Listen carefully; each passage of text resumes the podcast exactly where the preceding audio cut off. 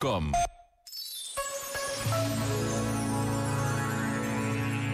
Uma sem ecologia, escreveu Andreas Lind, precisa de um ser humano suficientemente humilde para assumir que o mundo não foi feito segundo os seus caprichos.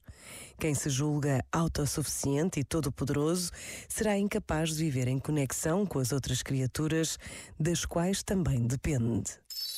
Este momento está disponível em podcast no site e na app da RGF.